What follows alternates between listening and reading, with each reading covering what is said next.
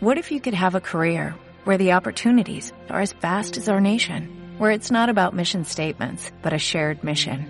At U.S. Customs and Border Protection, we go beyond to protect more than borders, from ship to shore, air to ground, cities to local communities. CBP agents and officers are keeping people safe. Join U.S. Customs and Border Protection and go beyond for something far greater than yourself. Learn more at cbp.gov/careers. Previamente en Nerdos. I que eso da paso al este gran universo cinematográfico de Marvel. Sí, quién diría. Si hablamos de Hulk, la neta yo sí me quedaba con el de Edward Norton. Que fue el cambio de actor, ¿no? De Terrence Howard a Don Cheadle. Era un médico, no sé si, te, si recuerdes. Dar luz verde a este proyecto que tenía, que era el de los Vengadores, y empieza a reclutarlos. Lo único salvable justo es la Legión de Hierro. Desde aquí vimos el, el talento que tenía eh, Joe Russo y Anthony Russo, ¿no? Para este mundo de superhéroes. Si no han escuchado la primera parte de la plática del MCU, corran, vayan a hacerlo. ¿Listo? ¿Ya regresaron? Ok, empecemos con la segunda. De esta saltamos unos meses más adelante nada más para llegar al 1 de agosto de 2014 con Guardians de la Galaxia dirigida por James Bond. La película yo creo que también es una de las más queridas por los fans desde los soundtracks que tiene, los personajes y toda la trama que se maneja en esta principal película es increíble. A mí me gustó muchísimo ver a Chris Pratt como Star-Lord. No es tan acorde de los cómics, pero es un buen Star-Lord, ¿sabes? El traje es idéntico al de los cómics. Ver a Zoe Saldaña como este como Gamora ver a Drax, bueno, más bien ver a este Dave Batista como Drax le quedó también muy bien.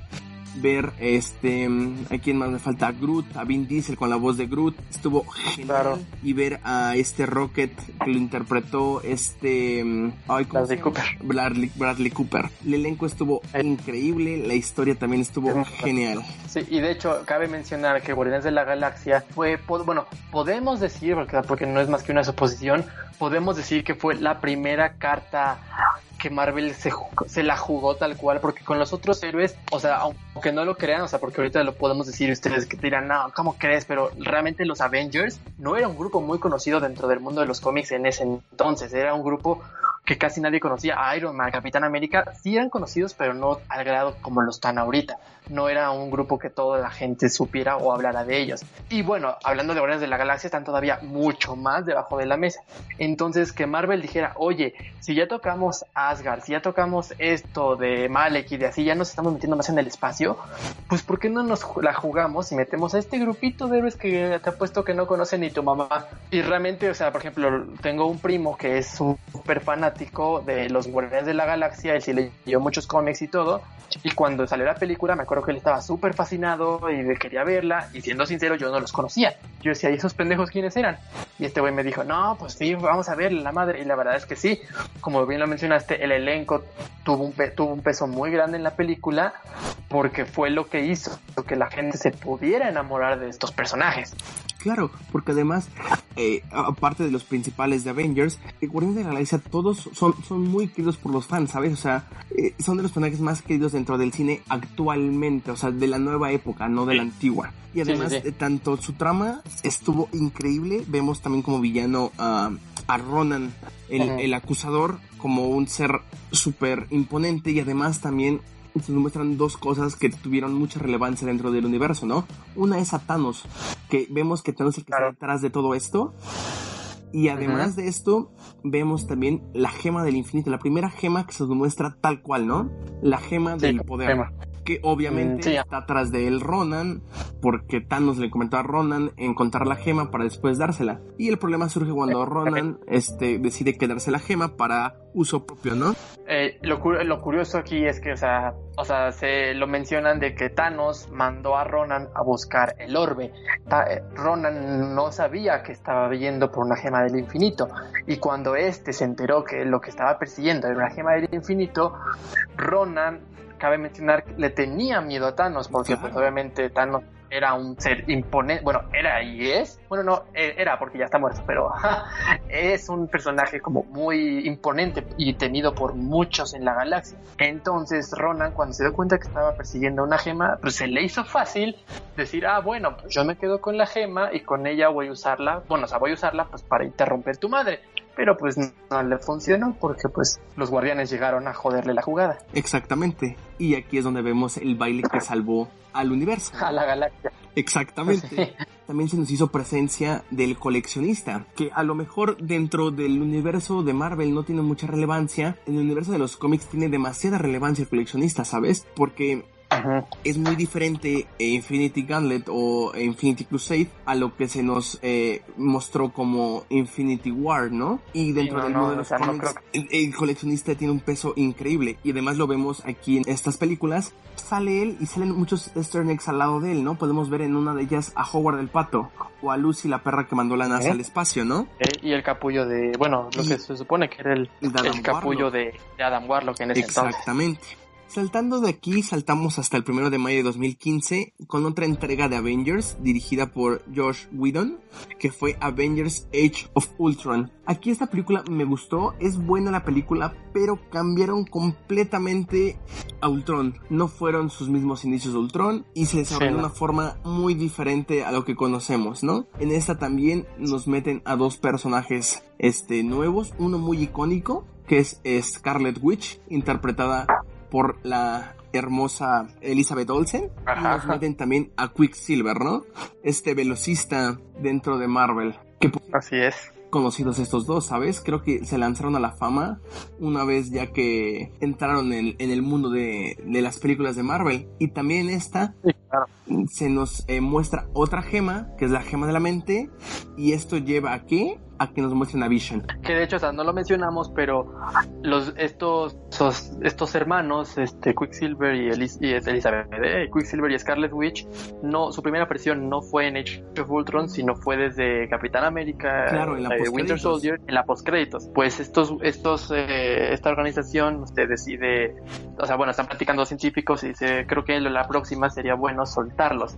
Y el soltar a quién? A los gemelos y abren la toma y se ve precisamente a, una persona corriendo sin cesar en una, en una celda y a la otra sino como levantando o levitando como cosas en su, en su celda y pues obviamente ahí nunca los mencionan, pero repito, para la gente que los conociera con el hecho de que dijeran los gemelos y todo eso, ya te daban a entender que se trataba de los Máximo. Exactamente, de Wanda y de Pietro Maximoff. La, la, película me gusta mucho, ¿sabes? De hecho, Fulton es buena, no, no, es mala película. No puedo decir que es de las mejores dentro del universo de Marvel, pero sí es muy buena, está muy entretenida. Este... Es buena, pero creo que sí podemos decir que es la peor de Avengers. Mm, sí, concuerdo contigo. De Avengers, así tal cual como, como saga, por así decirlo, sí, sí es de la, peor. Este, También aquí vemos como un inicio a este Civil War, esa disputa que tiene Capitán América con, con Iron Man, es como que una pequeña intro, no, no tal cual, no tan marcada. También lo que vemos en esta película es por fin el guantelete del infinito, ¿no? Y las gemas. Vemos ya en este punto ya Marvel solidificó y dijo,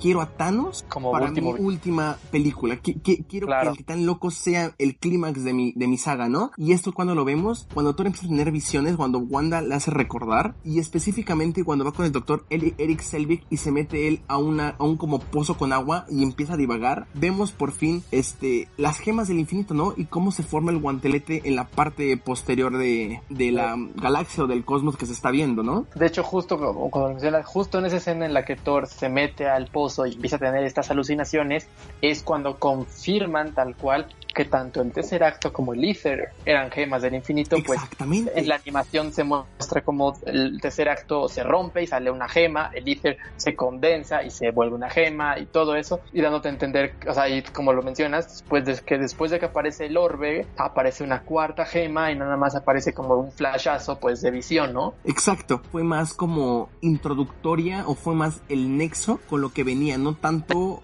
fue como una película contra un villano, porque yo, yo, siento que Ultron le faltó muchísimo más. O sea, el diseño no, estuvo malo del personaje. Yo me esperaba a ver al Ultron clásico y además lo vimos a ese Ultron creado por Tony Stark y por Bruce Banner, no fue creado por este Hank Pym, ¿no? Que fue quien el creador de, de Ultron. Que a mí el diseño no me encantó, ¿eh? O sea, porque como que lo quisieron humanizar mucho dándole ojos y boca y así.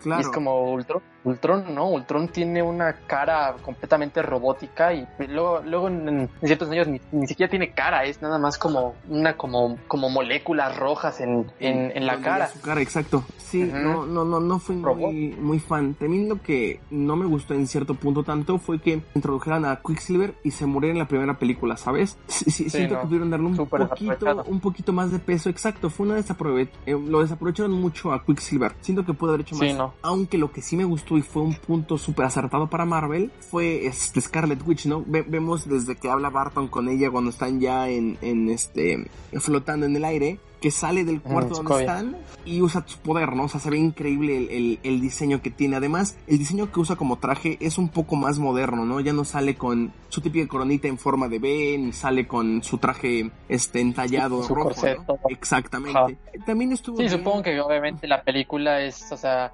ese diseño, creámoslo o no, pues sí era un poco más para, pues, o sea, para gente como más madura. Exacto. Y pues como esta, este universo sí estaba enfocado pues para todo público, pues supongo que no vieron correcto el que saliera una actriz pues mostrando tanto eh, en la película. Y bueno, más que, más que ellos quisieran, también Elizabeth Olsen dijo que ya no estaba dispuesta a vestir pues eso. Después de hecho Fultron se nos mostró una película que yo sí esperé mucho porque seguía un poco a este personaje, porque lo dibuja Bob Layton en la época actual que es Ant-Man, que será la película el 17 de julio de 2015 y fue dirigida por Peyton Reed.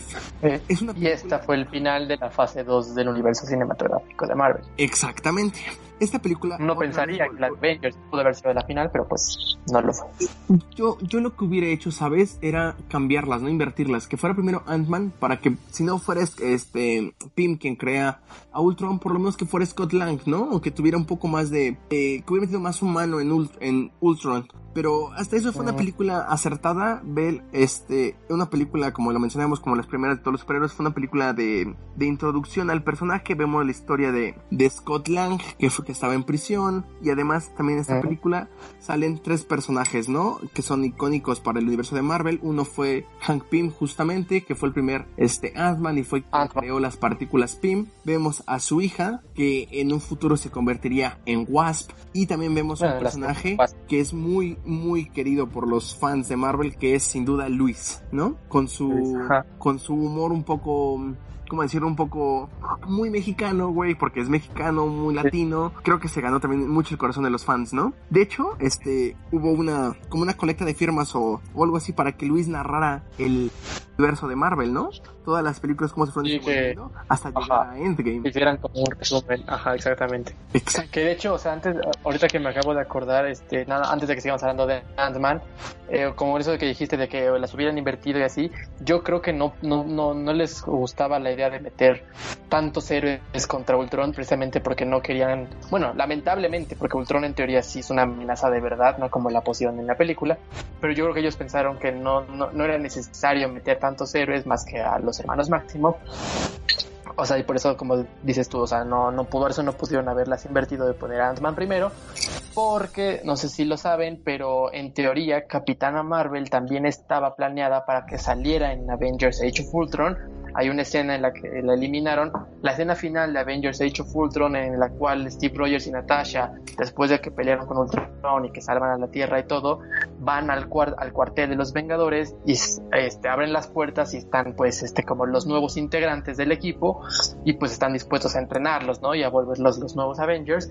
Esta escena fue modificada porque en la escena original, en vez de que estuviera Scarlet Witch eh, parada al fondo, la que estaba parada era, bueno, planeaba ser que fuera nada más y nada menos que Carol Danvers eh, como Capitana Marvel, pero ellos decidieron mejor no utilizarla porque no querían, o sea, bueno, repito, no sintieron que Ultron fuera una amenaza tan grande como para meter a Capitana Marvel y a los a los Máximo.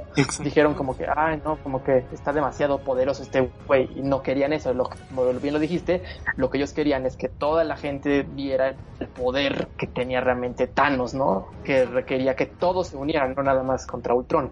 A mí me gusta mucho Ant-Man también, no es de mis favoritas, pero es muy buena película. Este, el desarrollo del personaje es bueno, los personajes secundarios también son increíbles. Y además, este, viéndolo a Ant-Man como su primer villano es este Yellow Jacket, otro villano que no era para nada conocido en el mundo de Marvel. Estuvo bien. estuvo, estuvo, estuvo, muy bien planteada la película y todo. Vemos cómo fue este Scott Lang metiéndose poco a poco como el nuevo Ant-Man, ¿no?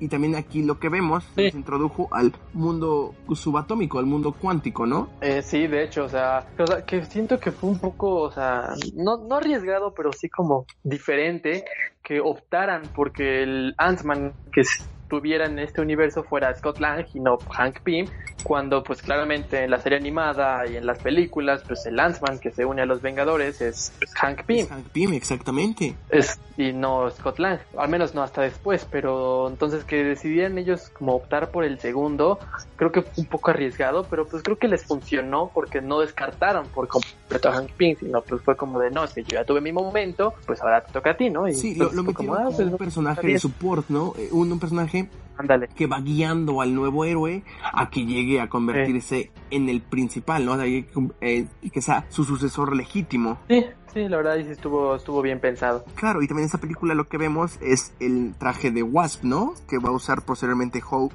Hope Bandai, pero hablaremos eso un poquito más adelante. Después de esta película vino Capitán América Civil War, exactamente. Inicio de la fase 3 del universo cinematográfico de Marvel, que a mí en lo personal esta también es una de las peores películas que ha hecho Marvel, ¿sabes? Porque yo, yo siento que Civil War pudieron reservársela un poquito más para tener un grupo de superhéroes un poco más extenso, ¿no? O sea, a lo mejor no al grado de los cómics que involucra todo el universo de Marvel Comics, pero sí un poco más de gente, no, no, me, no meter a 5 contra 5, ¿sabes? En esta sí, muy triste vemos por primera vez, después de mucho tiempo y como parte del universo cinematográfico de Marvel, a el buen vecino Spider-Man, que está interpretado por Tom Holland. Eh, y es, hay un dato curioso, es que cuando, o sea, obviamente para la gente que estuviera familiarizada con la, con la historia de Civil War, todo mundo que ha leído Civil War sabe que Spider-Man Spider tiene un peso brutal en el cómic. Entonces cuando, la, cuando los hermanos Russo, porque esta fue dirigida por los Russo, anunciaron que, que iba a ser este Civil Wars la tercera de Capitán América, toda la gente estaba súper emocionada porque era de, es que tienen que meter Spider-Man y Spider-Man todavía no formaba parte, y de hecho todavía no forma parte de los estudios de Marvel completamente. Y fue justo hasta creo que fue el segundo o tercer trailer de Civil War que, que liberaron que literal el internet se cayó por completo. Claro. Al menos creo, creo que sí me enteré que se cayó, se cayó por dos horas o algo así, porque toda la gente se metió a ver el tráiler de Civil War para ver la revelación de Spider-Man. Claro, además de que Spider-Man dentro de la cultura pop, su emblema es uno de los más conocidos a nivel mundial, siendo este eh, un superhéroe increíble, ¿no? Y que todo el mundo conoce. O sea, Spider-Man está... creo que debemos decir que Spider-Man es la cara de Marvel, o sea... Sí, claro, Spider-Man es la cara de Marvel. A lo mejor no tanto hoy en día porque... Es la...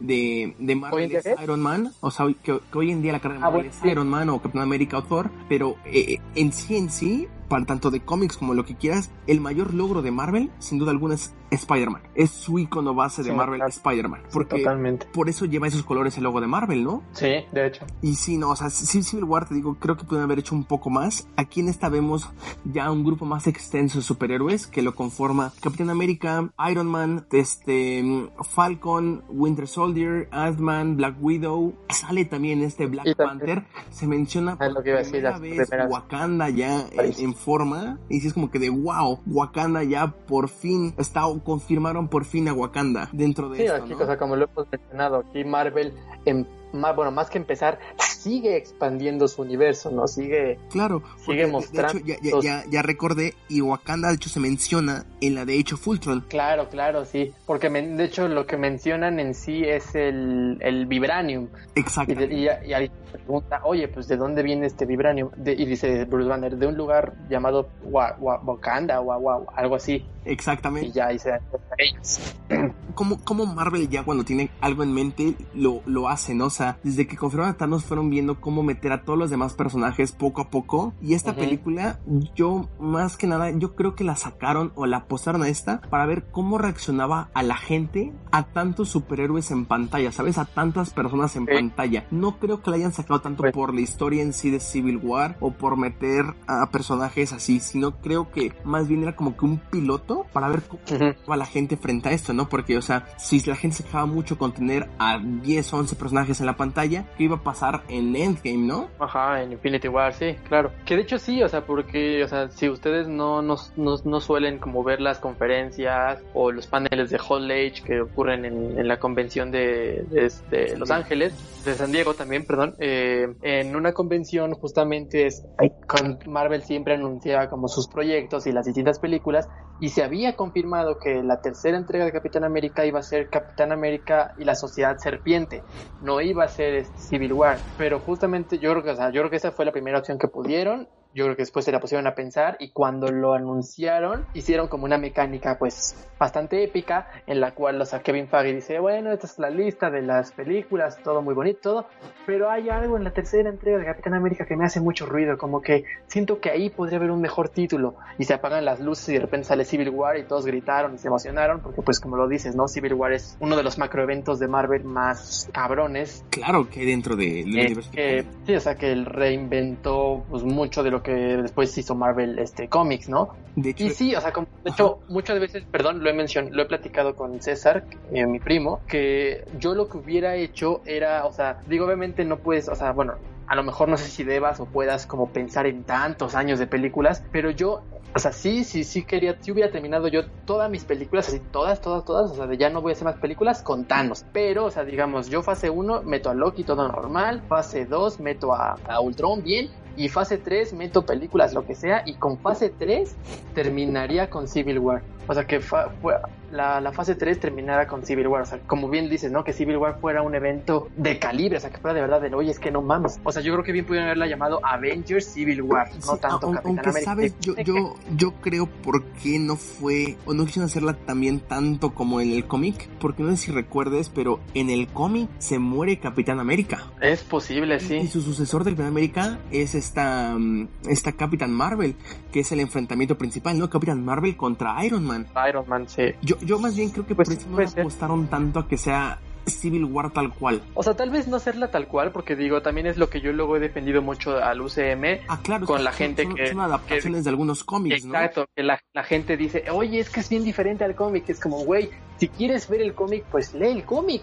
O sea, estas películas son adaptaciones de, no, no son, no son los cómics llevados a la vida. Digo, estaría chido que así fuera, pero digo, si así fuera, ¿qué, qué, qué, qué chingón tiene, no? O sea, ¿qué Exactamente. plus tiene? Eh, creo que la gente hoy en día de hecho no yo- termina de entender, es, el punto que dices, que las películas Entonces creo que son yo por eso... basadas, son adaptaciones de los cómics. Ujú. Entonces creo que yo por eso, o sea, si bien, como bien lo dijiste, no, no hubiera podido haber hecho Civil War tal cual, porque pues obviamente no podías matar al Capitán América antes del enfrentamiento con Thanos, eh, pues no, a lo mejor no, pero más que nada, mm, o sea, lo hubiera hecho como más grande, no por el hecho de hacerlo igual, sino por el hecho de, para meter más héroes, ¿sabes? Como para tener más tiempo, más años, para ir metiendo más héroes, o sea, que a lo mejor eh, eh, en la fase 3, llamémosle que hubiera sido Civil War la última, sí haber metido a Black Panther, haber metido a Capitana Marvel o haber metido a, digo, a lo mejor hubiera sido una tirada muy arriesgada porque pues ya pudieron conseguir a Spider-Man, a lo mejor que hubieran podido conseguir a, a los Cuatro Fantásticos,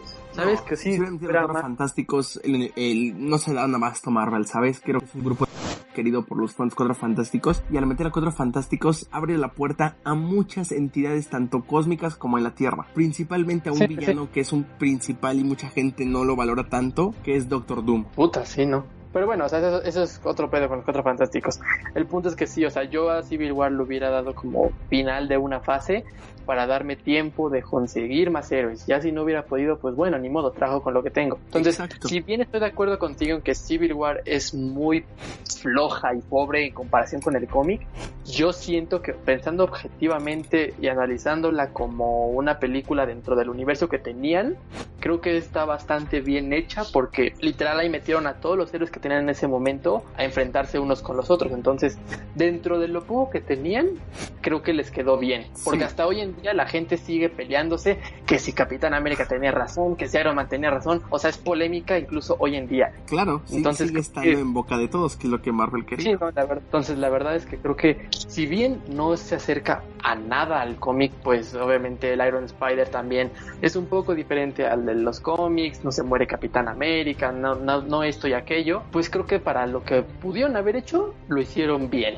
Sí, yo, digo, o sea, es de las porcitas en, peorcitas en cuanto al nombre, a lo mejor un nombre un poco diferente hubiera estado bien, pero dejando la misma la misma riña, ¿no? Entre Iron Man y, y Sí, claro. Pero bueno, después de esta película, nos saltamos solo unos meses adelante para llegar al 4 de noviembre de 2016 con Doctor Strange, que fue dirigida por Scott Derrickson. Es una película de inicio superhéroe muy, muy buena. Además, vemos a Benedict Cumberbatch como Doctor Strange, el cual le quedó increíble. Sí, la verdad es que creo que ahí también no lo hemos mencionado, pero, o sea, así como mencionamos que pues Marvel tiene cosas, unas cosas chingonas es el hacer escenas post créditos vergas. Otra cosa que tiene Marvel es que sabe muy bien escoger a sus cast para los héroes, porque la verdad es que creo que todos los héroes que han, o sea, todos los superhéroes que ha ido metiendo, si bien no son igualitos, la gran mayoría son muy, muy parecidos. O sea, creo que de verdad, o sea, lo que fue Chris Evans como Capitán América le quedó muy bien este como papel de americano, o sea, mamado, güerito.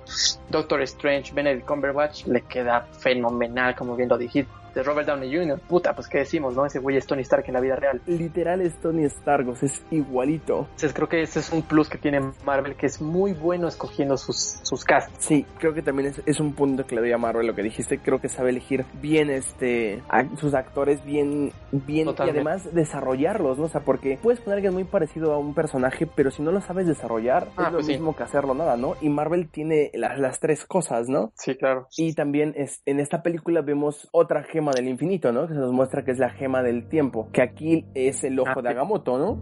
Sí, ahí fue un buen toque que los fusionaran. Y, y vemos a dos villanos principales de, de, Doctor Strange, que uno fue Dormammu, que sin duda alguna me hubiese gustado verlo un poco más en acción, porque para los que no sepan, Dormammu es está en una otra realidad alterna a la nuestra, pero es una, una amenaza muy grande en el universo de Marvel. Y el otro fue este Barón Mordo, ¿no? Que es el, uno de los principales villanos de... Estás olvidando del pero te estás olvidando del villano principal de la película que es Caecilius. O sea, realmente la película tiene dos villanos que es Caecilius y Dormammu. Ya Barón Mordo al final pues se convierte en el, o sea, al final solo hasta la escena post créditos es cuando ya se convierte en malo, pero realmente toda la película es el acompañante. Sí, o sea, tienes razón. El villano aquí principal es Caecilius. lo, lo, que hizo prácticamente este villano fue nada más hacer que muriera quien estuviera como hechicero supremo en ese momento y darle paso ya a Doctor Strange como el hechicero Supremo, que lo consolidó como eso y además lo, lo, lo metieron ya a este grupito ya de Avengers, ¿no? Creado. En teoría, o sea, Doctor Strange no es, no se une a los Avengers, sino hasta, hasta Infinity War. O sea, él sabía su existencia porque, pues digo, obviamente todos conocían a los Avengers, pero Doctor Strange estaba muy del lado de los Vengadores. Ah, porque si te fijas, Doctor Strange solo, solo, solo, solo, se encarga de proteger nuestra realidad, ¿no? Y se lo dice a Tony Stark. Exactamente. Pero, eh, te lo intuyas, ¿no? Intuyas de, ah, ok, este güey se va a juntar con nosotros también en algún punto. Doctor Strange tiene un peso muy grande en el UCM porque es la puerta para el multiverso. Exactamente. Es la primera vez que Marvel empieza a tocar este tema de distintos mundos, distintas realidades. Podría ser la puerta para en algún momento conectar con los X-Men o con, a saber con quien chingados quisiera, ¿no? Porque al ser el hechicero supremo, y como se ve en la película, creas un portal a otra dimensión y ya, así de sencillo. Exactamente. De aquí saltamos muy buena película para llegar al 5 de mayo de 2017 con otra entrega de James Gunn, que es Guardianes de la Galaxia Volumen 2. Esta película me gustó aún más que la primera de Guardianes de la Galaxia, ya que nos revela a otra entidad cósmica que dentro del cómic de Infinity Gauntlet tiene un peso increíble, ¿no? Que es Ego, este planeta viviente que en la película se nos muestra como el padre de Peter Quill y también se nos muestra a Mantis, ¿no? También nos, nos, nos, nos, muestran este, una nueva faceta del personaje de Groot. Claro, porque Groot, eh, no lo dijimos, Groot. entre comillas muere en eh, Guardianes de la Galaxia volumen 1 y en esta vemos pues a su versión retoño porque es un árbol de, de Groot. Es que en teoría, o sea, no, no, no supuestamente, se supone los, o sea, los, los directores confirmaron que, o sea, no, no se supone, Groot, Groot per se, él sí murió en, en Guardianes de la Galaxia. Baby Groot, el Groot que vemos en Guardianes de la Galaxia 2, es pues su hijo. O sea, digo, no es su hijo porque no, pues, obviamente... no, es su hijo, pero es como, pues sí, como su retoño es parte de él. Como su reencarnación, pero en teoría Ándale. Groot murió. Sí, Groot, Groot, Groot, Groot muere en Guardianes de la Galaxia Volumen 1, ese es Ah. otro, otro Groot. Esta es su reencarnación, exacto. que esta película más que nada se hizo tendencia a nivel mundial por Baby Groot, ¿no? O sea, todo mundo, ay, Baby Groot, Sí. Baby Groot. Y pues sí, está tiernito, está todo como quieras, pero ah, también la historia es buena, ¿sabes? Pero, ajá, y, y aquí sí, claro. yo, yo, yo creo que lo que a la gente más le emocionó de esta película fue el final, ¿no? Que es hora de despertarlo, ¿no? Que le dicen, nos den que puede ser Adam Warlock o simplemente Adam. Sí, de hecho lo mencionan como Adam. Exacto. Y entonces ya, ya, ya, ya a ese punto dices, no, o sea, ¿en qué se va a convertir este universo de películas de Marvel, no? ¿A, a qué, no, pues, a qué ahora nos va a llevar? Ahí claramente, o sea, bueno, repito, todo esto es pues para gente conocedora, ¿no? Pero digo, después de haber visto en Guardianes de la Galaxia que te plantearon lo de las gemas del infinito, haber visto a Thanos tanto en Avengers 1 como en Avengers 2, en las escenas post créditos, y ahora en Guardianes de la Galaxia 2 te mencionan a Adam, pues no, o sea, alguien que sepa de cómics está más que extasiado porque sabe que Infinity War está a la vuelta de la esquina. Claro, sabe ya que, que va a salir en pantalla grande. Infinity Gauntlet, ¿no? Este, esta majestuosa obra de Jim Starlin y George Pérez, ¿no? Y este, de esta película nos saltamos a Spider-Man Homecoming. Película también muy, muy esperada por muchos fans del universo de Marvel, ya que Spider-Man es un personaje muy querido por los fans. Y siendo Ujú. sinceros, esta película sí y no me termina de agradar, ¿sabes? O sea, no por el personaje, o sea, Tom Holland para mí es uno de los mejores Spider-Man, si no es que hasta el mejor. Y lo dijo Stan Lee antes de, de que muriera, que para él Tom Holland era Spider-Man. O sea, para él así era Spider-Man como es Tom Holland. Sí, sí, totalmente, este, de hecho. Y aquí vemos otra vez lo, lo que dijimos, ¿no? Que los villanos de algunos personajes de, de este universo son de Iron Man, no son propios del personaje, ¿no? En este caso la voltearon Sí. con Vulture, ¿no? Con Buitre, que de, de los cómics inicios de Amazing Fantasy es persona, es villano principal de Spider-Man. Aquí lo muestran como que traía algo exacto con Tony Stark. ¿Por qué? Porque después de la batalla de Nueva York en Avengers 1, él, él era de construcción y, lo contrataron para remover escombros y no lo dejaron trabajar y le quitaron sus cosas, ¿no? Sí, o sea, la verdad es que, o sea, yo a mí, o sea, no- igual no tengo nada contra Tom Holland, se me hace un muy buen actor, o sea, de verdad de los mejores actores jóvenes que tenemos hoy en día.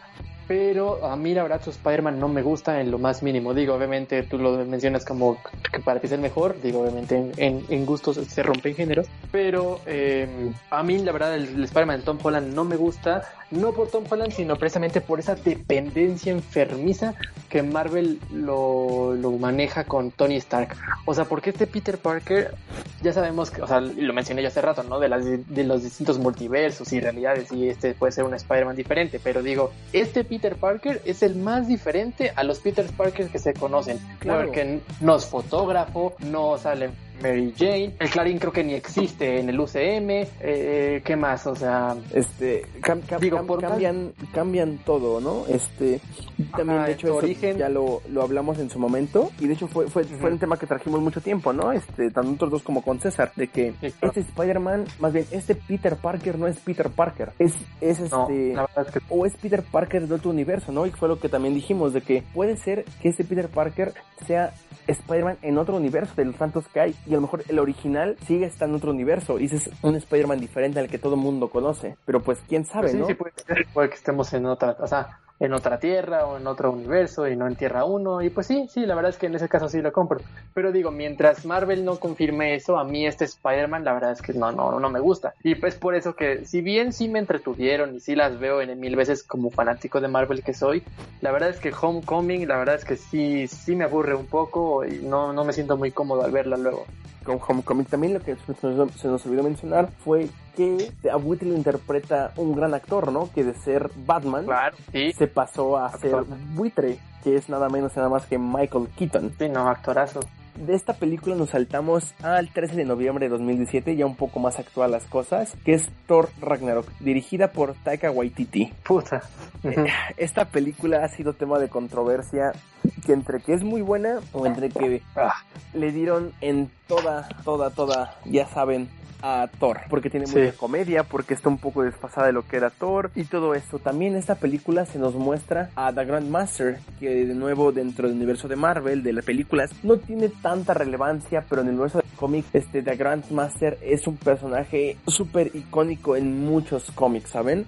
Es, es de hecho, Thanos, no directamente, pero pelea con él y lo vence en un juego para poder con- eh, tener la gema del tiempo. Este también se nos muestra a a Valkyrie, por fin a Valkyr, se nos muestra en, en esta película, ¿no? Que las Valkyrias eran como que la fuerza de élite de los... De los asgardianos. Y también se nos muestra a Hela, ¿no? La diosa de la muerte, que aquí Sí. le introducen como si fuera la primogénita de Odín y que Odín hace todo lo posible para borrarla de su existencia, ¿no? Sí, la verdad es que, o sea, aquí más que nada mi asunto de, pues no odio, pero sí como mm, desagrado con Thor Ragnarok es que, o sea, no sé, quisieron, es algo como muy similar a lo que a lo que Warner intentó hacer con Batman v Superman, de manejar como muchas tramas en una sola película, porque Thor Ragnarok, o sea, estamos hablando, digo, para quien conozca de cómics, Thor, o tal vez no de cómics, pero de mitología nórdica, el Ragnarok es el fin de todo. O sea, es el momento más sangriento y destructivo de la cultura nórdica, asgardiana, Claro, o es, como quieran ver el apocalipsis, por así decirlo, del mundo asgardiano. Básicamente, o sea, es básicamente el apocalipsis porque narra que este, ay, se me fue su nombre, Es Sultur. este Surtur, el Surtur sale y destruye Asgard y matando a Thor una y otra vez, o sea, bueno, digo una y otra vez porque en teoría Thor siempre se la pasa renaciendo en los cómics, pero cada vez que llega el Ragnarok sale Surtur, de- Surtur destruye Asgard y mata a Thor. Y este vuelve a renacer y es como la misma historia de siempre. Pero, o sea, estamos hablando de que si es una historia apocalíptica, y digo, habías manejado tanto Thor 1 como Thor 2, pues no de maneras oscuras, pero sí pues con una temática pues seria, ¿cómo te atreves a que la tercera, que es el apocalipsis, sea la de comedia? Ese es a mí mi, mi más grande problema con Thor Ragnarok. Que lo quieres hacer a Thor de comedia, bueno, está bien, pero maneja la comedia desde la 1, desde la 2, para que pues la 3 dices, bueno, no hay nada diferente. Pero si me manejas un Thor poderoso. Un poco más hasta con Loki, ¿no? Porque Loki se presta a ser, este, Claro. se- ser, sat- este, con sátiras, ¿no? Se presta a ser sarcástico, güey. Pero Thor no. Thor nada más era como un chistecito de repente mientras peleaba o algo así. En Thor 1, en Thor 2. Pero ya en Thor Ragnarok todo es un chiste. O sea, la otra vez lo, plat- lo platicamos entre nosotros en Freakdom. Eh, de verdad, no es broma, pero en los primeros cinco minutos de la película dicen como cinco, dicen como cinco chistes. Y es como, güey, qué pedo. O sea, sé que Marvel les, le gusta meter comedia, pero no mames. O sea, llevamos cinco minutos y no dejan de contar chistes. Y repito, si fuera una historia cualquiera, bueno, no habría problema. Pero estás hablando del Ragnarok. Estás hablando de- del fin del mundo, el fin de Asgard, ¿no? Claro, entonces que te burles de esa manera, yo al menos yo sí me sentí muy ofendido. Por eso a mí la verdad, ah, bueno, y digo, os decía lo de la mezcla de tramas, porque también Thor Ragnarok no solo es Thor Ragnarok, sino que también quisieron meter una historia de los cómics, también un poco más conocida, que es este Planet Hulk, que narra la historia de Bruce Banner yéndose a vivir, bueno, no se va a vivir él solo, lo destierran los Illuminati, pero, o sea, que él se va a vivir a un planeta lejano, se vuelve rey, se- hay como peleas de gladiadores, todo eso, muy, muy cool. Eso lo quisieron introducir en esta película porque Hulk sale en Thor Ragnarok justamente con Como que les digo. gladiador. Sale como este gue- guerrero, gladiador, campeón de este planeta y Thor es el que tiene que vencerlo para hacerlo entrar en razón y mucho, mucho, mucho asunto de su trama. Exactamente. Entonces, siento que ahí, eh, repito, o sea, para hacer Thor Ragnarok la película, como que hicieron una mezcladera de tramas y no contaron bien ninguna, porque también Planet Hulk es una historia muy cabrona y Es más que buena nada porque Planet Planet Hulk, más que nada porque Planet Hulk da paso a una grandísima historia de Hulk que es World War Hulk. Ah, bueno, es que ya hablando de cómics, tiene una relevancia increíble, Sí. lo cual lo cual Sí. aquí no, ¿no? O sea, aquí el universo cinema- cinematográfico de Marvel es el peor enemigo del asombroso Hulk, ¿no? Que no, no, Sí, no le ha dado cabrón. no le ha dado el peso que este personaje se merece. A lo mejor en, en, Ah, en entregas posteriores se ve un poco más y así, pero lo dudo un poco, ¿sabes? Pues quién sabe, a lo mejor podrían justificar de que ahorita que es como, como ahorita está como profesor Hulk, que en algún momento algo pase y se vaya como al super opuesto, ¿no? Y en vez de ser súper inteligente sea un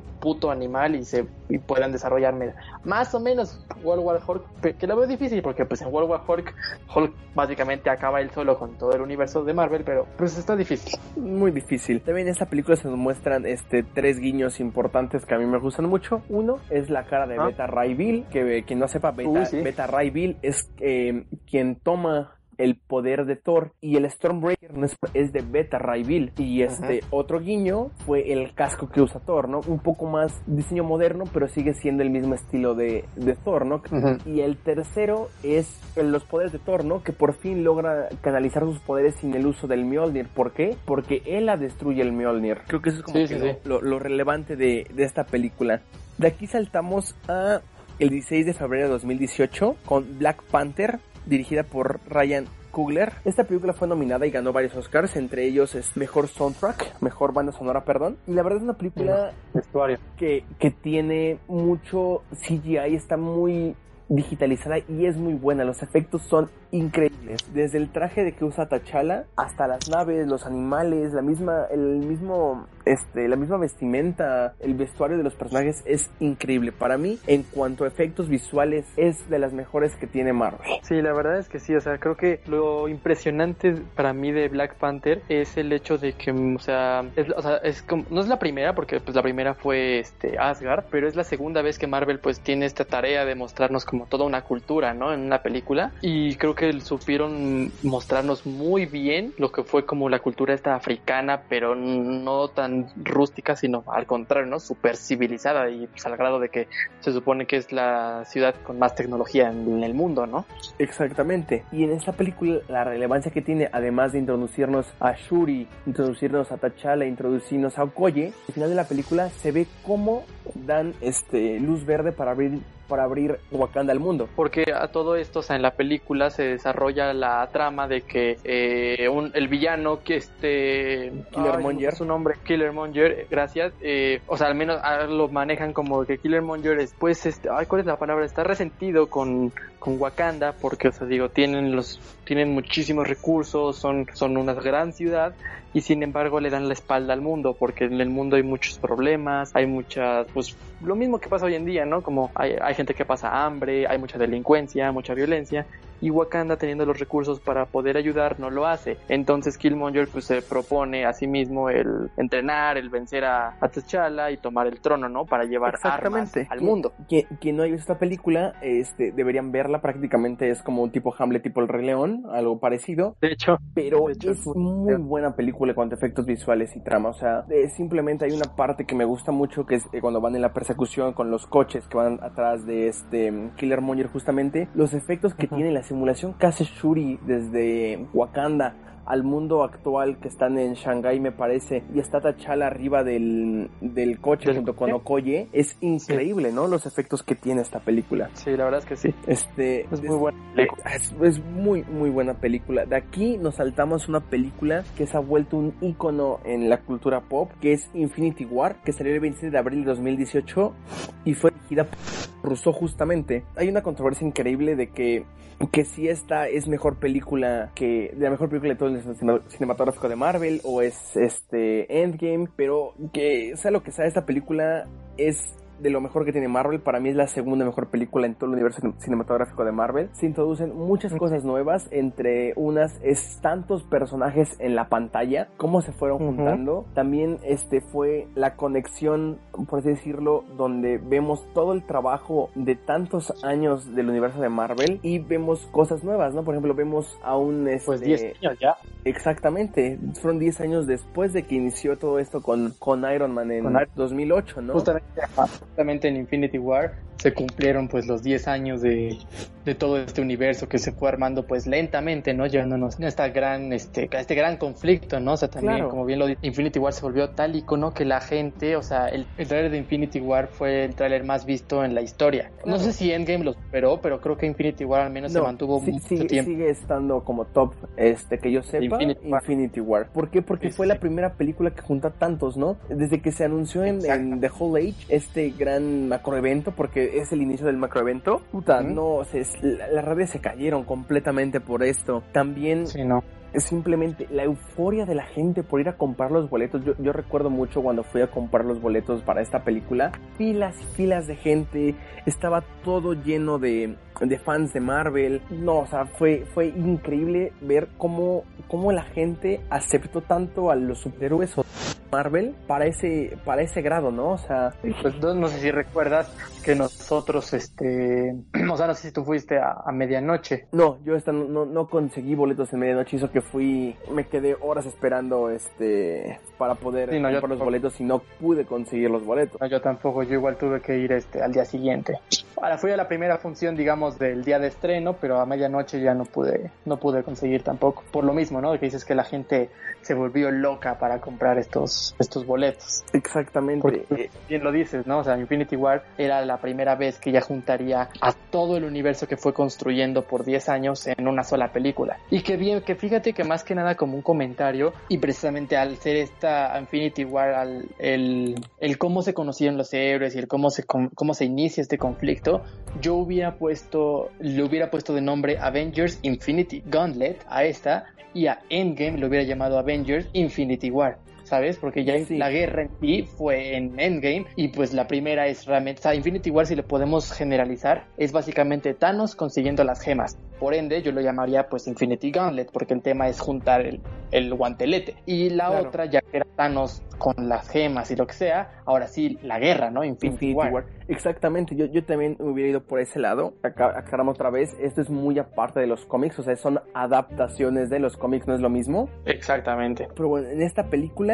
lo que se nos muestra prácticamente es Thanos consiguiendo las gemas, como ya lo mencionamos. Muere Vision, Ujú. muere esta, esta Zoe Saldaña que interpreta a Gamora. Gamora, perdón, se me fue, por con- en Bormir por conseguir la gema del alma. Vemos, muere también la mitad de Asgard junto con claro, Heimdall. es- es lo que se nos, se nos olvidó este comentar. Al final de Thor Ragnarok se nos ve como la nave de los asgardianos sobrantes del Ragnarok es interceptada o se topan con la nave de Thanos, ¿no? Esta Ah, no. nave colosal que sale al fondo. También en, en Infinity este, War se nos muestra a The Dark Order, ¿no? La Orden Oscura, que es muy Ajá. actual, no, no existía en los Este- tiempos de Infinity Gauntlet, de Infinity Crusade y todo eso. Este es una Sí, adaptación de Joe Hickman y se nos muestra, ¿no? No a todos una, pero se nos muestra a Corvus Grave, se nos muestra a Próxima Midnight, a Black Dwarf, que mm, aquí se llama este Sí, Black- mm, tiene otro no, no me acuerdo cómo se llama, tiene otro nombre en dentro del universo de Marvel.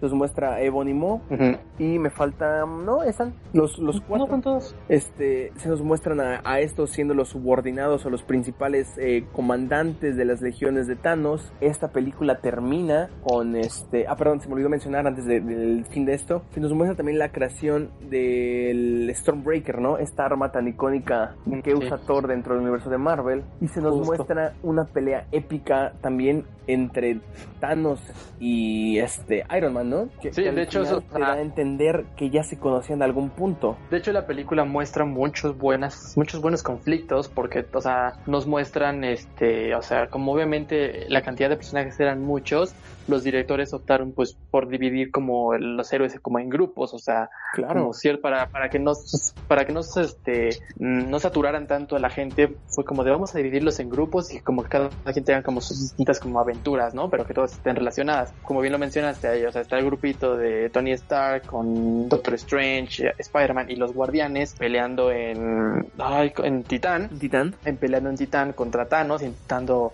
pues defenderse del titán para conseguir la gema del tiempo y mientras tanto están los otros Avengers restantes y Black Panther junto con todo el ejército de Wakanda defendiendo Wakanda para evitar que obtuvieran la gema de visión en pues en la tierra, ¿no? la verdad es que creo que son o sea, creo que por eso tú la consideras como pues la segunda porque ya sé cuál es tu primera, eh, pero para mí esta es la segunda mejor porque bueno, mi primera es este, Winter Soldier por bueno, razones personales, pero creo que Infinity War sí es, o sea, creo que es la mejor de Avengers en cuestión de historia, porque de verdad, como es la unión de los héroes, es las distintas peleas de cada uno y el final, puta, pues qué te digo con el final, es la primera vez que deja, o sea, creo que es de las pocas películas actuales que ha dejado a la gente con, con no sé, como con un vacío. Además, eh, cabe decir que te, te llena de emociones, ¿no? O sea, te pone la piel chinita, se te eriza la piel cuando van apenas a atacar los de Wakanda, ¿no? Cuando T'Challa da este grito tan icónico que hace y hacen la carga contra los, este, las criaturas de, de, Thanos. Y además lo que me gustó de, de, la película o lo que me encanta del cine es la, la, la sensación que te deja, ¿no? Porque yo recuerdo muy bien, o si, si recuerdas, al salir de la sala de cine de esta película, veías a todos no con la misma euforia, ¿no? De, ir a ver, no sé, Avengers, ir a ver este Capitán América, de todos cabizbajos, con cara de perro, ese nudo en la garganta que algunos traían de ver a sus héroes derrotados, porque es la primera película de superhéroes que puedes ver a los héroes derrotados, ¿no? O sea, que fracasaron, no, no lograron su, su, objetivo como, como siempre es, ¿no? Una película de superhéroes que te muestra, el superhéroe lo derrotan y él mismo se alza y derrota al villano y acaba todos felices. Esta no. Y esta no. Es el anuncio completamente. Aparte, aparte el final, o sea, es de golpe, porque, o sea, justamente están los, los héroes peleando contra Thanos, Thanos logra juntar las gemas y con un simple movimiento de, de dos dedos manda al universo a chingar a su madre y de repente, ¡puf!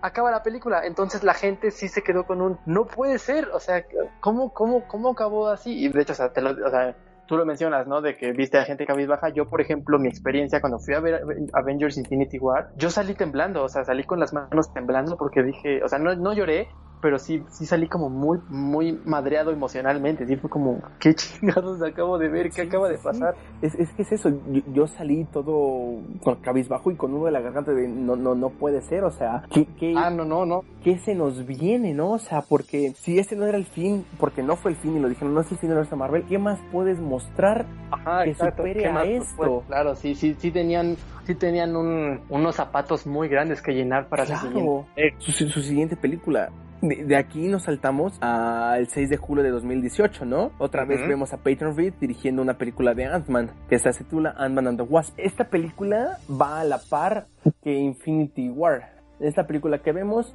son eventos que pasan después de Captain America Civil War, que vemos que ya que Scott Lang sigue en prisión, este, ¿cómo se dice? Bueno, Arresto domiciliario. Arresto domiciliario, perdón, gracias. Este, y no puede salir y vemos como este Hope Van Dyke lo saca de su prisión o de su casa, por así decirlo, para que los ayude, ¿no? A lograr un cometido que, que es rescatar a su madre del mundo cuántico, ¿no? Esta película es, creo yo, una de las más importantes en cuanto a historia del universo de Marvel, porque es la que abre paso al viaje en el tiempo, la que abre paso al, al mundo al mundo subatómico. De hecho es curioso porque cuando me, me acuerdo perfectamente cuando salió Infinity War y se confirmó que la siguiente era Ant-Man and the Wasp, la gente estaba muy sacada de onda porque decían, ¿cómo es posible que después de una semejante obra maestra como Infinity War y con ese final me traigas la porquería, lo digo tal cual como yo lo vi, la porquería de Ant-Man and the Wasp y, ¿sabes? O sea, es como de no es posible, ¿no?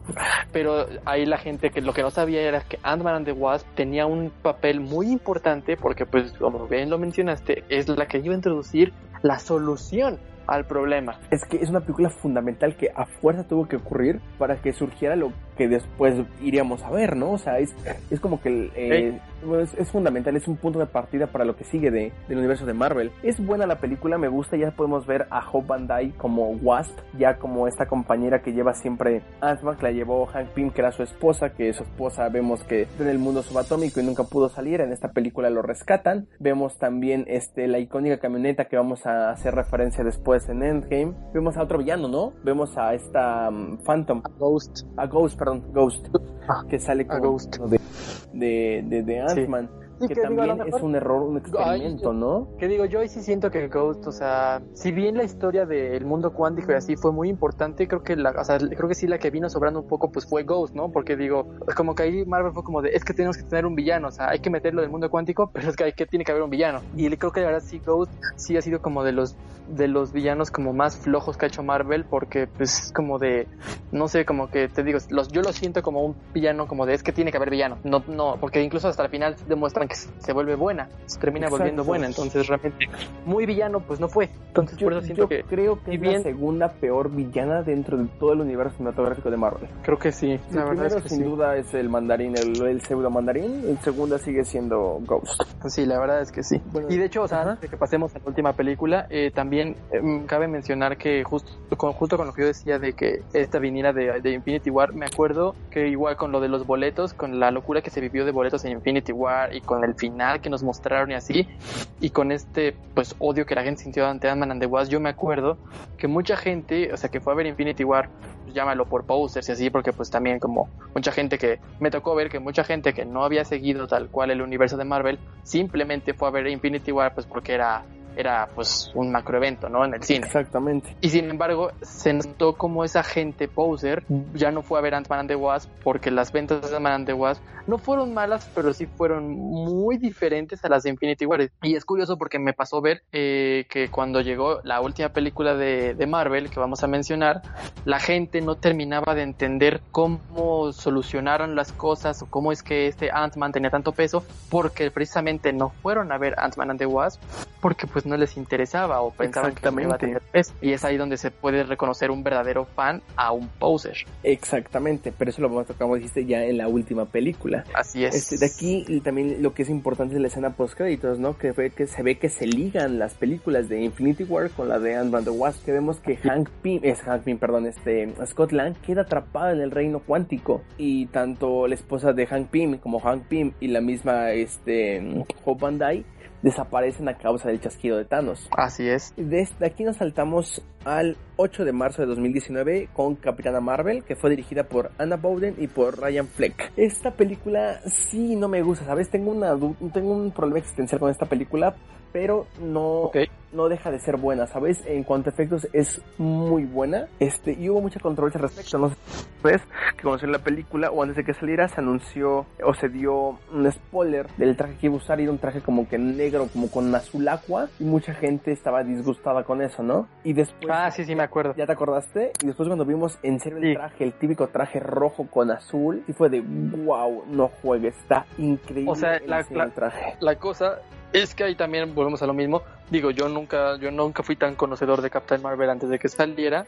Supongo que la gente tampoco, pero digo, ahí sí era cuestión de conocer porque si tú investigabas el traje que, que habían mostrado en esas filtraciones de Brie Larson, era el, ese traje sí existe en los cómics y es precisamente el traje Kree es el traje de Carol Danvers cuando es cuando forma parte de las fuerzas Kree pero pues ahí obviamente ahí entiendo la gente que no conocía de Captain Marvel porque pues la verdad es que no es una heroína nada famosa en los cómics eh, pues sí la gente se disgustará de que a lo mejor solo las únicas pocas veces que llegan a ver a Captain Marvel pues la vieron con el color rojo, azul y pues, dorado, ¿no? Y que en este la vieran verde y negro fue como, pues, güey, qué pedo, ¿no?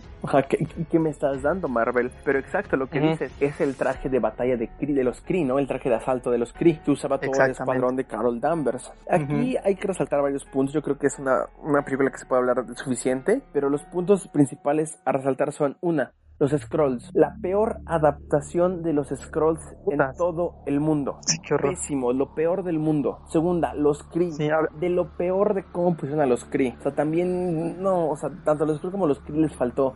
A los Scrolls, ¿qué les faltó? Los Scrolls son malos, los Scrolls no son buenos. Los Scrolls no están buscando dónde irse a vivir porque son sociedad, sociedad pacífica. Al contrario, lo, lo, vemos en este, y lo mencioné, lo vemos en Avengers este, Secret Invasion, ¿no? Sí, o sea, estos, los Scrolls, son son parásitos, estos toman, estos arrebatan mediante una, o sea, mediante una invasión este, sigilosa. Se van infiltrando hasta que terminan tomando control completo del planeta. No es como que lleguen y le pidan ayuda a una vieja de es que no tenemos dónde vivir, ayúdanos. No, la neta sí. O sea, si bien yo no considero Captain Marvel mala la película, o sea, sí puedo decir que me aburrió un poco. O sea, creo que no es tan, es un poco diferente a las otras de Marvel, pero sí creo que, eh, o sea, el manejo de los, o sea, volvemos a lo mismo, como que el manejo de los villanos se, ha vuel- se volvió muy flojo para Marvel en esas últimas dos películas. Demasiado. Creo que tenían tanto, tenían tanto enfoque en su último proyecto que vamos a mencionar que como que le flojearon mucho en esas últimas dos.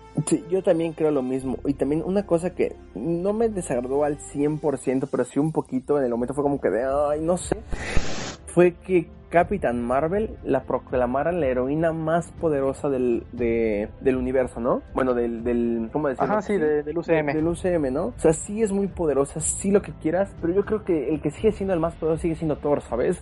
Porque es un, no es un, es un dios a nuestros ojos porque simplemente es una civilización más avanzada. Claro, sí, de hecho. O sea, es un dios visto exacto para la cultura nórdica, pero pues realmente ellos, ellos lo mencionaban, no son inmortales, no son dioses, simplemente son muy poderosos. Y, y lo dice Loki, ¿no? Aquí nos consideran dioses. Sí, yo creo que ahí, o sea, el problema con Captain Marvel es que querían mostrarte que ella iba a ser como la solución contra Thanos, ¿no? O sea, o sea, como que lo que quisieron decir fue, o sea, yo creo que ahí la jugada de Marvel fue como un, tenemos que mostrar, como este personaje es nuevo, tenemos que mostrarlo de tal manera que la gente pueda ver como un rayito de esperanza con Thanos, ¿no? ¿Sabes? Como Claro. es que si a los Vengadores se los putearon, ella en qué va a venir a ayudar? Ah, bueno, pues entonces tenemos ¿A que darle un buff super cabrón. Exacto, Entonces y la también- bien cañón, ¿no? O sea, le hicieron un power-up horrible. Aunque Sí. su, su historia de origen, o sea, solo enfocándonos en la historia de origen, no en lo demás, eh, los Skrulls y todo eso, es buena, ¿sabes? O sea, cre- creo que respetaron, no tan firmemente, pero su origen es muy bueno. Lo que sí también Sí, este, eh, me gustó fue la introducción de Nick Fury, ¿no? Que vemos a sus inicios a Nick Fury. Ah, luego, ¿sabes? Ahora, ahora que dijiste esto de Nick Fury, lo que sí no me, ya me acordé que no me gustó fue que dijeran, bueno, no lo dijeron tal cual, pero te dan, te dan a entender que ella es la fundadora de los Avengers y que ella fue en teoría la primer vengadora. Eso sí me molestó muchísimo porque se supone que, y de hecho está en el maldito título de la película, Capitán América es el primer vengador. Si bien no fue el fundador, porque pues obviamente estuvo congelado el güey, es el primer vengador. Entonces, ¿por qué? ¿Cómo me sales con que Captain Marvel y que el nombre de Avengers salió por esta vieja? Claro, además Capitán América fue primero que Carol Danvers. O sea, Carol Danvers Claro. no nacía cuando Capitán América estaba dando en la madre con Red Skull, ¿no? Sí. O sea, literal. claro. este, pero Sí, sí, no, no. e- esta película es de mucha controversia. O sea, tú puedes verla de diferentes puntos y llegas a la misma conclusión de que los Scrolls son un fiasco, los Kree Claro. son otro fiasco que no debieron de ponerlos así. Y tercero, que Capitán Ujú. Marvel está muy rota. Me gustó mucho Sí, Brie hecho, Larson sí. como Capitán Marvel, le queda bien, me gusta cómo se ve, pero está muy rota. O sea, no le quita lo roto, ¿no? Sí, no, la verdad es que no. Sí, no, no, no, no explican, o sea, a diferencia como dices de Thor, ¿no? Que se supone que pues el güey, pues bien lo mencionas, son, son como dioses, son una civilización avanzada, que de repente esta vieja solo por una... Bueno, es que puede que sí puede que no, o sea, porque al menos en esta, en la película te lo... Te explican que Carol Danvers, sus poderes vienen del Tesseracto, no sé si te acuerdas. Claro, de la gema de la realidad. ¿De realidad?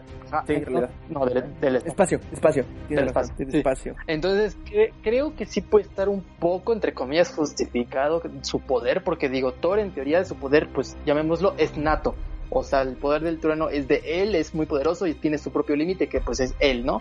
Pero el de Carol Danvers viniendo de una gema del infinito, pues sí, a lo mejor sí puede ser muy poderosa, pero no sé, o sea, pero que ya ellos la autonominaran como la más poderosa, creo que sí, eso es lo que estuvo mal. Creo que hubieran dejado que la gente sacara su propia conclusión al verla, pero antes de la película ellos ya estaban afirmando y super confirmando que ella iba a ser la más poderosa, entonces creo que ahí sí fue lo que hizo que la comunidad la odiara este prematuramente. Mm, Sí, yo creo que Si hubieran dejado que los fans vieran la película y ellos mismos dijeran, no mames, es que esta vieja está rota y esta vieja va a ser la que nos ayude contra Thanos, otra cosa hubiera sido.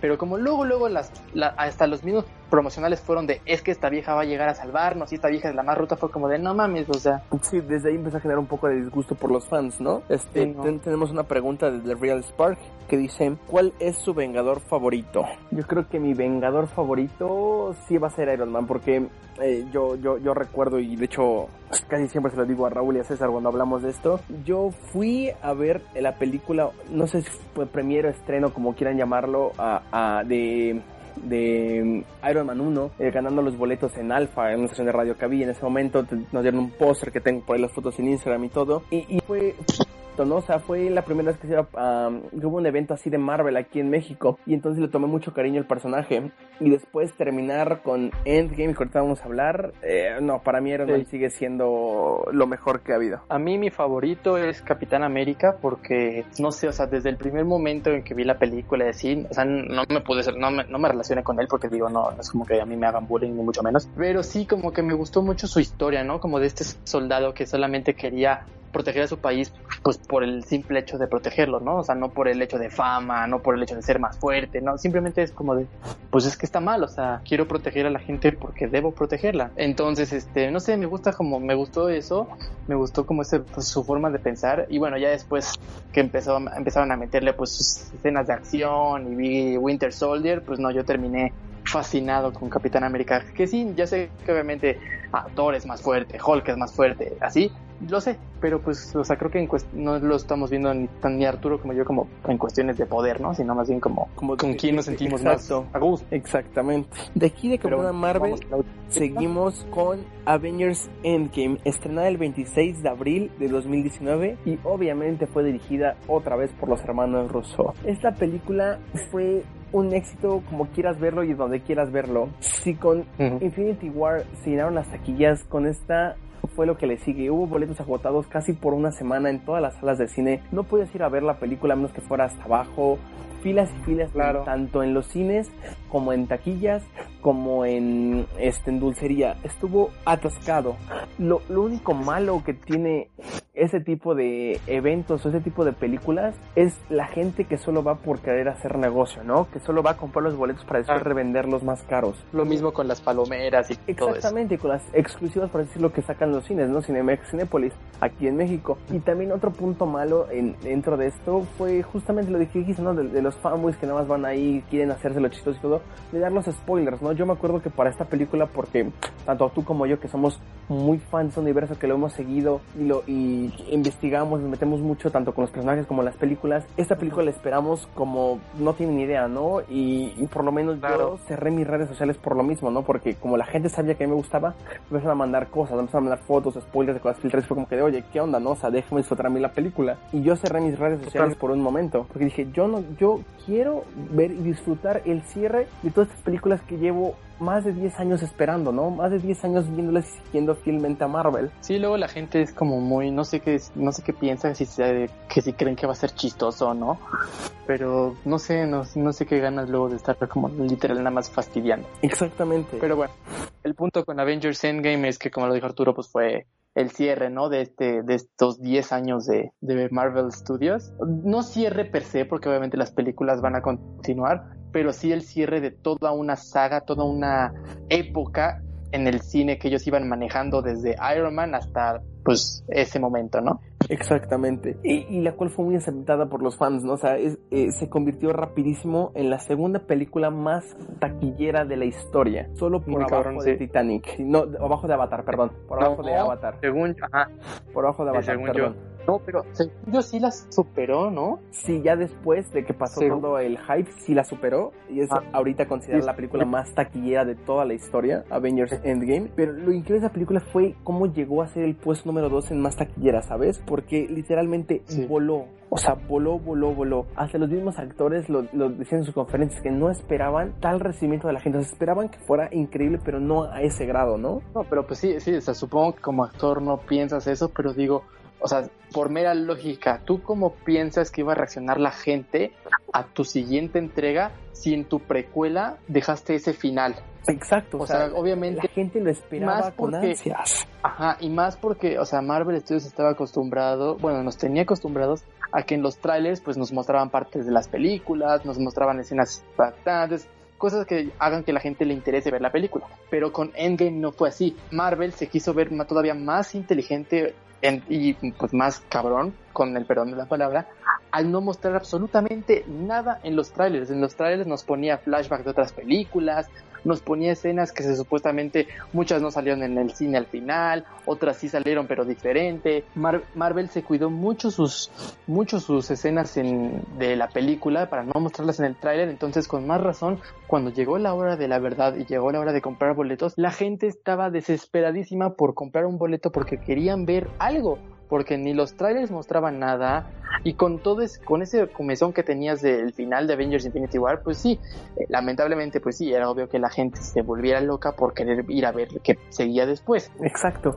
Y, y lo, lo vuelvo a decir, esta película para mí es la mejor del universo de Marvel. Fue el mejor cierre que pudo tener los principales tres que hicieron esto, que fue Iron Man, Thor y Capitán América. Muchos, muchos, mucha gente me tocó escuchar que se queja de Thor, de por qué así y todo eso, pero tiene sentido, ¿no? O sea, si, si hubiéramos visto al Thor que vimos al inicio de Endgame o al, final de Infinity War, solito contratarnos podía ir sin problemas, ¿sabes? O sea, iba a ser como que Sí, muy, muy, muy rápido el fin de la historia. ¿Y qué hicieron? Jugar con los sentimientos de Thor, ¿no? Literalmente. Vemos aquí a un Thor devastado, a un Thor que ya no tiene propósito en la vida, que su madre ya se murió, bueno, la mataron, su padre murió, su hermano mejor ahora amigo sí también. murió en serio, su mejor amigo murió. Sí, realmente Thor ya no cortó con el amor de su vida, o sea, Thor estaba totalmente hecho un mar de lágrimas. Yo creo que estuve en O sea, parte. llegó muy, llegó muy repentino, pero sí, como lo, si lo analizas como lo acabas de mencionar, pues sí, realmente necesitabas ese, ese cambio, ese, ese lado humano, ¿no? En los superhéroes de, güey, es que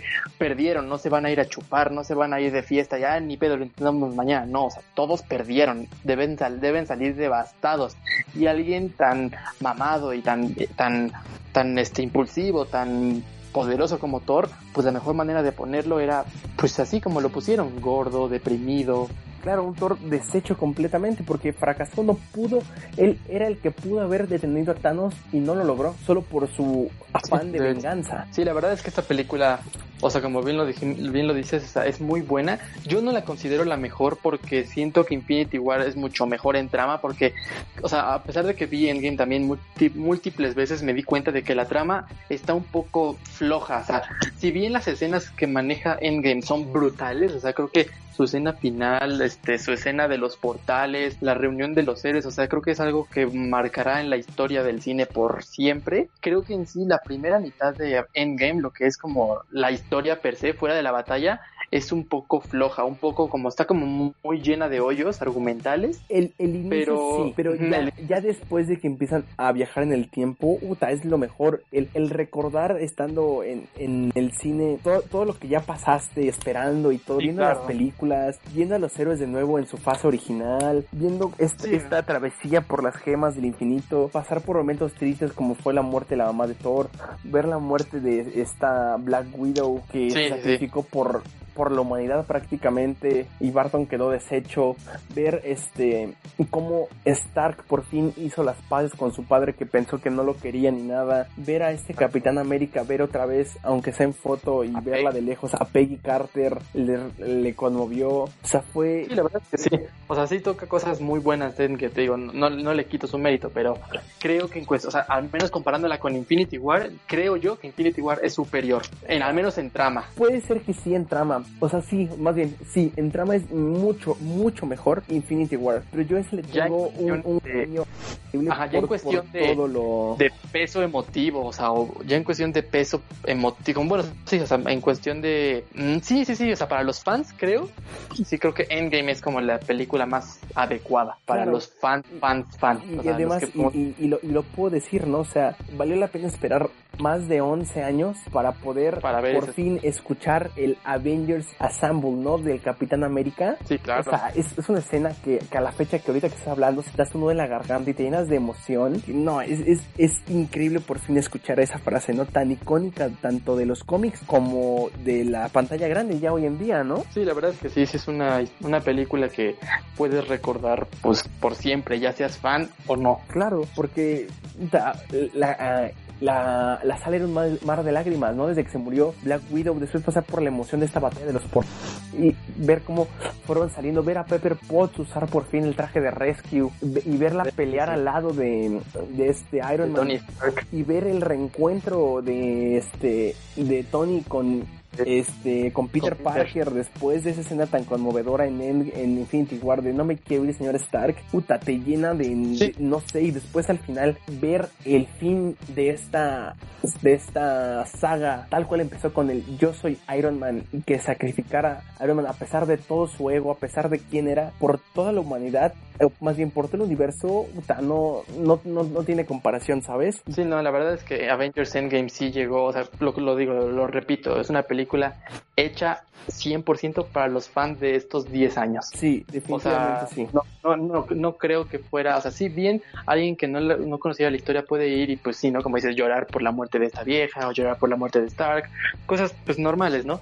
Pero creo que realmente solo un verdadero fan podría decir, puta, güey, es que ya, o sea, me cerraron, me, me cerraron la historia y ya quedó. Ya lo que siga después, pues ya es una nueva historia, son nuevos inicios, nuevo lo que sea, pero Avengers Endgame fue el cierre de 10 años de mi vida. Claro, es el cierre de, una generación completa, el cierre de una serie de películas que es icónica y va a pasar a años futuros como siendo de las mejores en cuanto a superhéroes, ¿no? Claro, sí, no.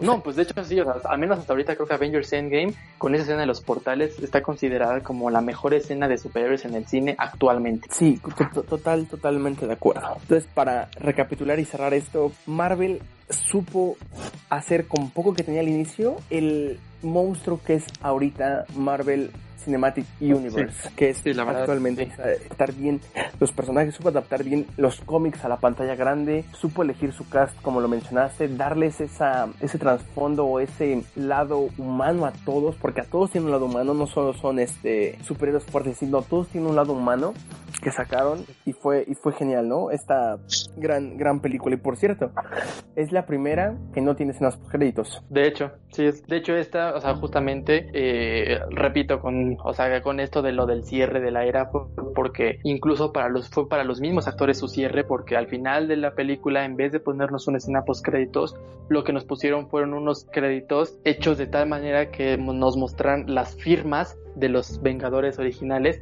de tal manera, o sea, como si fuera un, un estoy firmando mi trabajo porque ya acabé. De hecho, entonces creo que esa escena es, al menos para mí, o sea, y creo que también para Arturo, al menos yo en esa escena sí me solté a llorar porque fue como, güey, es que no mames, o sea, ya acabó, o sea, ya. Ay, yo, yo, yo lloré desde que se murió Black Widow hasta el que llegué a mi casa y me quedé dormido, así que, ¿qué, qué, te dijo? Y lo viste en el cine también tú. Este, bueno, sí, ahí tengo un dato curioso rápido. Esa escena que hablas al último, los actores no sabían que estaba. Esa no la hicieron los actores, esa la hizo todo el, el staff de Marvel agradeciéndole tanto dedicación y que no se fueran a los actores. Esa pequeña parte, esa, esa, parte fue para los actores. pues con razón los actores también, yo, yo escuché que habían salido chillando, pero yo pensé que era por las escenas, no por eso. O sea, fue, fue como un angelito tanto de Marvel como de los fans a ellos, porque si te fijas, parece el nombre en grande y como que una pequeña escenita atrás, ¿no? O sea, Iron Man vemos martillando y la firma abajo de sí, sí, Junior y así, ¿no? O sea, eh, fue, fue increíble esa... esa sí, es brutal. Es, es brutal. Y esto fue todo por el podcast del día de hoy. Espero les haya gustado. Si es así, no se olviden suscribirse tanto aquí en Spotify como en Apple Podcast y compartir para que el contenido llegue a más personas. También recuerden que pueden seguirme en mi cuenta de Instagram como nerdos-podcast porque ahí subo las fechas y horas de cuando salen más cápsulas o tenemos otros episodios o charlas con más invitados. También ahí subo noticias referente a este mundo que tanto nos encanta. Recuerden que Nerdos es un podcast para los nerds y no tan nerds. Gracias. Nos escuchamos luego.